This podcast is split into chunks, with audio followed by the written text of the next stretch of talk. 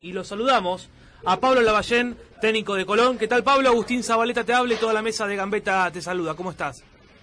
Hola, ¿qué tal? Buenas tardes, ¿cómo estás? Todo bien, todo tranquilo por acá. Pablo, eh, ¿cómo han arrancado ya esta semana después de bajar un poquito los, los decibeles de lo que nos dejaron eh, Colón y estudiantes el, el lunes? No, bien, lógicamente trabajando regenerativo con los que jugaron y, y intensificando un poquito más con los que no les tocó participar pensando en, Vélez, que es el, próximo desafío, así que bueno, este, más tranquilo lógicamente con la victoria. ¿Esperaban el, el, nivel, el nivel frenético que tuvo el partido entre Estudiantes y Colón o lo veían o lo podían ver un poquito más cerrado? No, no, sabíamos que iba a ser un partido muy muy complicado, que Estudiantes venía con una gran racha, este, venía con cuatro partidos ganados salidos, sin que le conviertan goles, este, y bueno, eso da mucha confianza empezamos eh, ganando, después este, nos lo dieron vuelta, se un partido muy este, complicado, por el momento estudiante en, el cierre del primer tiempo parecía que, se, podía, podía llegar al tercer gol, bueno, después segundo tiempo ya la actitud nuestra fue, fue otra, más intensa y y terminamos pegando en los momentos justos y mm. ganando un partido muy complicado. ¿Dónde crees que estuvo los, los puntos claves del partido para que Colón se quede con los, con los tres puntos? No, creo que como te dije recién, pegamos en los momentos justos, me parece que, más allá de, que hicimos un gol con pelota parada, y después ahí empezamos a, tener un buen funcionamiento, el hecho de terminar el primer tiempo perdiendo y salir y, tratar de empezar a tener un poco la pelota y pegar en, las ocasiones certeras fue lo que nos, nos dio la posibilidad de ganar. Un partido muy, parejo, hmm. un resultado abierto. De hecho, también tuvo una de, López que pasó muy cerca del travesaño y una de Pellegrini en el final, que la atajó Murián, que, podría haber sido tranquilamente el empate. un partido con, con, este, con marcador abierto. Pablo, no era un partido más porque era el reencuentro de la gente con, con ustedes, con el plantel, eh, eh, con el cuerpo técnico, después de lo que había sido la final de la Copa Sudamericana. ¿Cómo trabajaste vos la semana previa a, este partido? Si tuviste que hablar con los jugadores, eh, si tuviste que aislarlos un poco de todo lo que fue esa locura en Asunción de 40.000 hinchas avaleros yendo a Paraguay a alentarlos y todo lo que se vivió ¿no? en torno a esa final. Sí, bueno, fue difícil, fue difícil porque había mucho dolor, se había generado una, expectativa muy grande, había mucha ilusión de, poder quedarnos con el título y, y, bueno, volver y después volver a, lo doméstico, a, la Superliga, que es que es el, torneo en donde donde quizás no estamos en la posición más cómoda, mm. este, sentir la, necesidad de ganar ante un rival complicado como el estudiante no, era fácil, así que este, charlamos bastante, creo que nos vino bien la fecha FIFA para, para un poquito y sacarnos un poquito la, la tristeza de haber perdido la final, pero pero bueno, este, no, no era, como decir, no era un partido este, común y corriente, eh, más allá del rival, por todo lo que, lo que había en la previa. Pablo, y hablas de que Colón estaba en una situación incómoda en la Superliga, en la tabla de los promedios. ¿Cómo, cómo se afronta la lucha por la permanencia y también con el hecho de que, de que estaban jugando una instancia tan importante de, justamente de la Copa Sudamericana. No, como, como lo enfrentamos el otro día con estudiantes, sabiendo cada partido que nos queda, nos quedan tres, las, dos que faltan y el partido suspendido tenemos con Arsenal el 13 de diciembre. Mm. Son tres fechas en las cuales son para nosotros tres finales, tenemos que sumar puntos, salir de esta zona incómoda y bueno, empezar a trabajar para, para tratar de llegar al lugar de privilegio en donde estuvimos en el torneo anterior, que, eso eso los catapultó a jugar la Copa Sudamericana y bueno, soñar que, Colón puede, puede estar eh, peleando ese tipo de, torneos y aspirar a, ser competitivo, así que para, para tener esa nueva oportunidad que se nos escapó en Asunción, tenemos que sumar en la Superliga seguramente. Pablo, ¿cómo estás? Nicolás Bajo te saluda. Te consulto por el Pulga Rodríguez. Eh, se sabe que es un jugador eh, grande, con experiencia. Vos también sos un técnico joven. ¿Cómo lo definís a él? ¿Aprendés algo? ¿Se aprende en el día a día de tipos como el Pulga? Sí, siempre. Siempre porque, bueno, tiene mucho recorrido como futbolista. Es un futbolista este, distinto. Eh, que por ahí en, un par de apariciones te, cambia el destino del, partido. Este, lógicamente en este semestre hemos jugado ya con el estudiante, fueron 23 los partidos que enfrentamos y, quizás la condición de, muchos jugadores no sea la óptima, eh, la de él también pasa un poco por, por ese lugar, este, quizás no está al 100% de lo físico, pero, pero bueno, todo lo que pueda estar en cancha lo, trataremos de tener para que, nos dé esa jerarquía que, tiene para jugar el fútbol, esa frescura y, tratar de, poder sumar la mayor, la mayor cantidad de puntos que nos quedan ahora Pablo, comparando un poco con los equipos de acá, en este caso Gimnasia, que le pasó algo similar, no fue una Copa Internacional, pero fue una Copa Nacional muy importante como es la Copa Argentina, que se encontró, en realidad no, fue pasando fase y fase, merecidamente para mí, Gimnasia llegó a la final de la Copa Argentina y Colón lo mismo. En la Copa Sudamericana le iba muy bien, llega a una final histórica para el club y en la Superliga le cuesta muchísimo y tal vez se desvía el foco, ¿no? Porque el objetivo, y, corregime si no es este, eh, en el principio de temporada era la permanencia y sumar la cantidad de puntos necesaria para no pasar eh, un momento de zozobra con, con el tema de los promedios. ¿Es así? ¿Y si cómo se fueron encontrando eh, en, esa, en esa instancia de Copa Sudamericana? No, sí, es así. Lógicamente nosotros sabíamos que el equipo está clasificado para la Copa Copa Sudamericana, que también competía en Copa Argentina y en la Superliga, donde quizás estaban los, focos más enfocados, pero, pero en realidad cuando uno empieza a competir y, va avanzando y se va viendo que tiene la posibilidad de, estar a seis partidos de poder tener la chance de ser campeón, o a cuatro partidos, o a dos partidos, y después a un partido de poder lograr el título, lógicamente todos se entusiasman hasta, hasta la gente se debió de de lo que es la, Superliga en los, en los, partidos previos a, jugar la final. Sí. Pero bueno, eso es lo que, lo que todo equipo aspira, a, a, ser competitivo, a mm. jugar cosas importantes.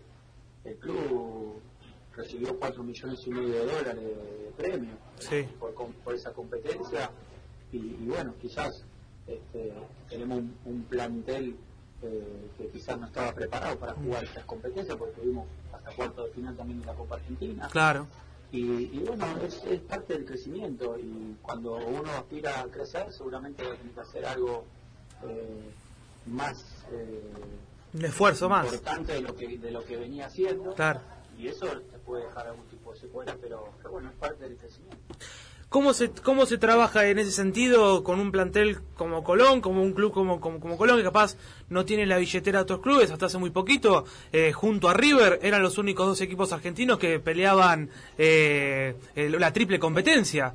Eh, ¿Cómo es que, se trabaja eso en un plantel que quizás es, o un club que no tiene los mismos ingresos que los equipos grandes? ¿Cómo, cómo lo trabaja un cuerpo técnico pelear tres competencias que son muy importantes?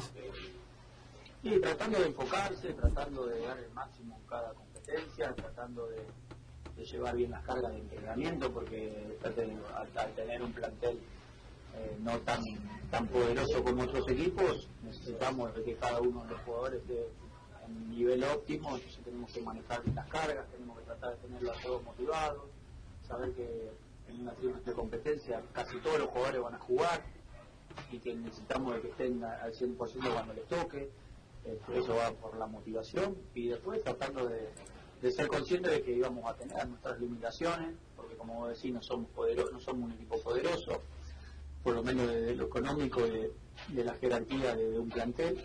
Eh, pero bueno, competimos y creo que lo hicimos bastante bien. Quizás la gente cuando te, evalúa este, y ve los equipos que, que, llegan a jugar una final, como pasó por ejemplo en la Copa Libertadores River y Flamengo.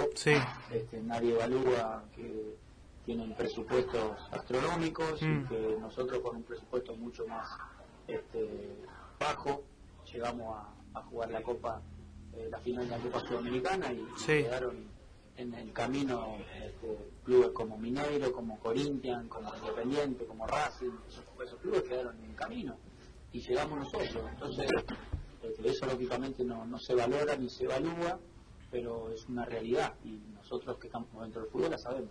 Estamos hablando con Pablo Lavallén aquí en Gambetta, Nuevos Aires. Pablo, hablaste de River Flamengo. ¿Pudiste ver el partido? ¿Cómo lo sentís vos siendo un hombre eh, tan representativo para el público millonario?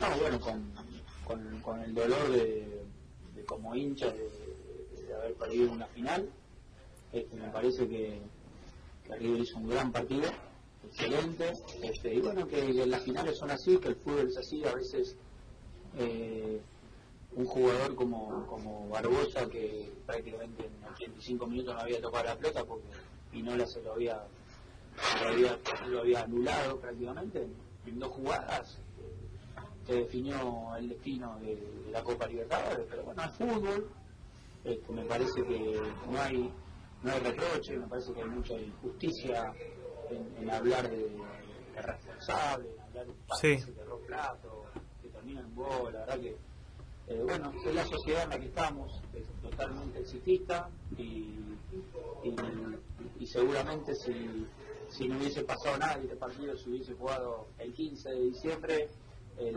el 9 de diciembre hubiesen festejado todo como el soplato cruzado de brazo, la Copa Libertadores que la ganó Rivera Boca y hoy lo acusan de, de haber sido el responsable de perder un partido, así que una falta de respeto total en la cual no coincido para nada el jugar a- al entrenador que se equivocó en los cambios después de, Mm. de ser el, el entrenador más ganador de la historia de River, la verdad que me parece que eh, vivimos en una sociedad muy cruel este, y que bueno, que lamentablemente después cuando se quedan sin ese tipo de técnicos, sin ese tipo de jugadores, después cuando los tienen los, los valoran y, viven añorando este, esos, esos buenos momentos que le dieron.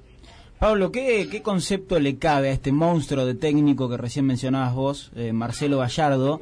Porque hace cinco años que está en River y le ha tocado tener un plantel grande, como creo yo que fue esta, eh, esta Copa Libertadores eh, que pasó, que lo tuvo como protagonista y a, y a pocos minutos de, de volver a ganarla. eh, y que ha mantenido un plantel todo el tiempo motivado, competitivo y eh, en, en grandes instancias. ¿Cómo, ¿Qué concepto tenés de, Gallardo?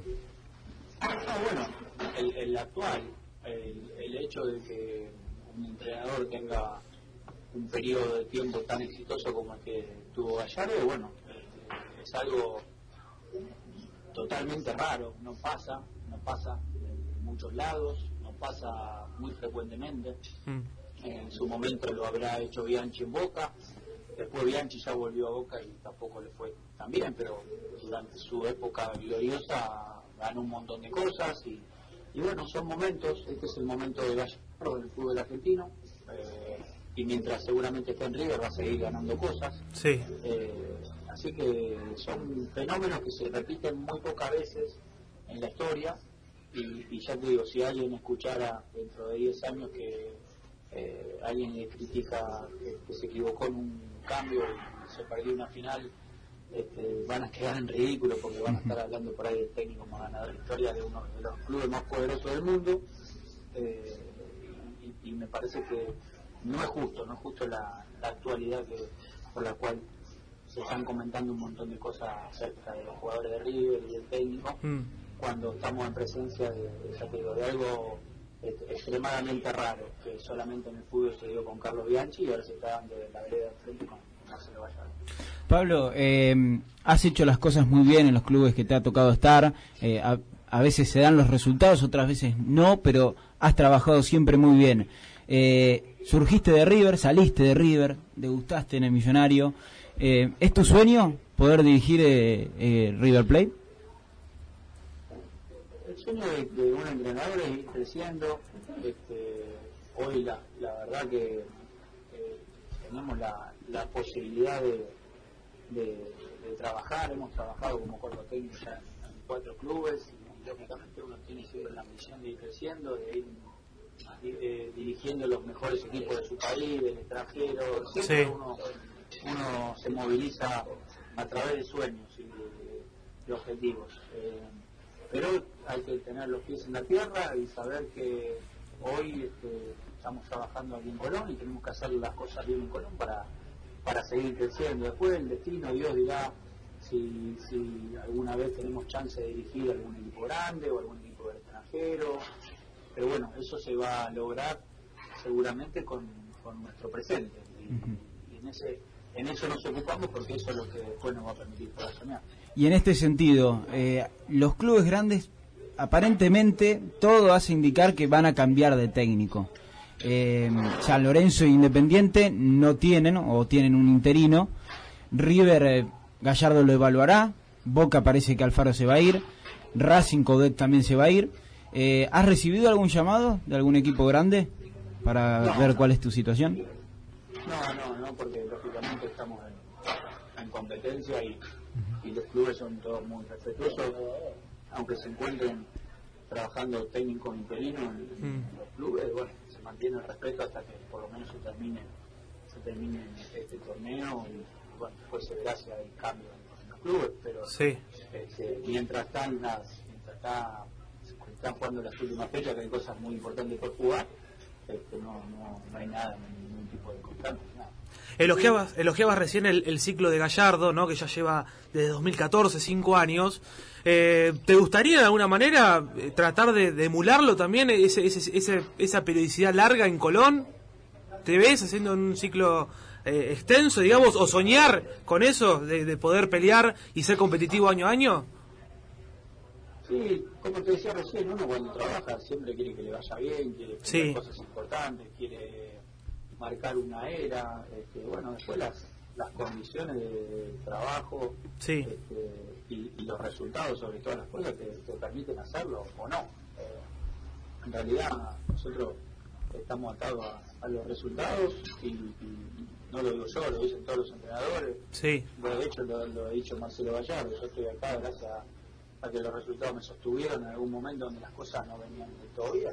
Por el fútbol argentino eh, cuesta cuesta muchísimo Sí, es por los resultados. Este, pero bueno, todos tenemos la, la ambición de, de, de hacer era en algún equipo y de campeonar y de hacer cosas importantes. Pero bueno, a veces los resultados eh, uno puede tener la, eh, una visión de cómo le gustaría jugar o cómo Ujú. le gustaría ganar. No, los resultados son los que son, uno no los puede cambiar. Pablo, eh, te hago dos preguntas. Eh, el momento de la final, justamente en Paraguay, de esta Copa Sudamericana, fue el más especial en tu carrera y además te consulto por los juveniles, caso Farioli, caso Galván, Pierotti. Eh, ¿Cómo los ves? ¿Te han, te, han sorprendi- ¿Te han sorprendido estos chicos en la primera de Colón? Sí, los chicos siempre son una grata sorpresa. Este, me parece que el futuro del fútbol argentino está sus inferiores. Uno si trabaja bien y, puede, puede poner el juvenil en la primera división, que se afiancen y, y después pueden tener grandes carreras, pueden ser vendidos. Es, es activo puro. Y me parece que Sí. el fútbol argentino tendría que, que profundizar este estilo porque hoy desde lo económico como, como, como país no, no podemos salir a, a- a buscar jugadores de demasiada jerarquía por una cuestión económica, de dólar, de un montón de cosas, no tiene nada que ver con el fútbol. Entonces, cuando aparecen este tipo de chicos, para nosotros es una gran sorpresa y el poder guiarlos y darles la oportunidad de que debuten también es una satisfacción. Así que este, estamos, estamos contentos y, y- y- y la final para nosotros como cuerpo técnico fue el punto más alto hasta Mm. ahora de, de nuestra carrera, o por lo menos de la mía.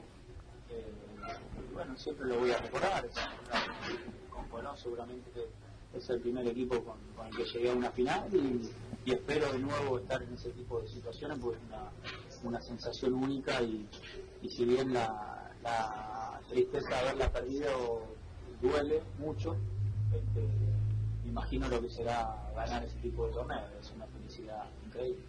Pablo, siguiendo con esta línea de, de chicos, de juveniles, tengo el dato que en River, en inferiores, en octava más precisamente, dirigiste a Ezequiel Palacios. Te consulto por él, por su actualidad, cómo lo ves, eh, si crees que se lo vincula con Europa futuro. El otro día, la- por lo menos el primer tiempo con Flamengo, realmente, a pesar de que tiene 21 años, jugó como un animal, pero bueno, te consulto por, por su actualidad. No, bueno, yo lo conozco muy chiquito, Pala, desde que tenía 10 años, do- 12 años, perdón. Lo dirigí en infantiles, después lo dirigí dos años en juveniles. Eh, se veía que era jugador distinto. A mí me tocó dirigirlo en octava y séptima, y la categoría salió bicampeona, fue Sí. uno de los, de los grandes jugadores, y bueno, en su momento a mí me preguntaban y yo le veía el biotipo de un jugador europeo, con, con un gran tranco, una gran técnica. Lo comparaste con Lucho González, ¿no? ¿Cómo? Con Lucho González lo comparaste. Claro, sí, sí, sí, porque tenía un, un estilo de juego parecido, así muy elegante, muy técnico. Este, me parece que es un poquito más eh, más este, intenso que Lucho. Eh, Lucho era por ahí este, más de un andar un poco más, no, no tan rápido, el tema de presionar, este un poco más combativo. Me parece un jugador totalmente apto para jugar en Europa y bueno, hoy estamos leyendo que en su momento lo hizo el Real Madrid, después se lesionó ahora, que lo Sí. puede llevar el Ajax. Parece que son jugadores que van a durar poco en el fútbol argentino Sí.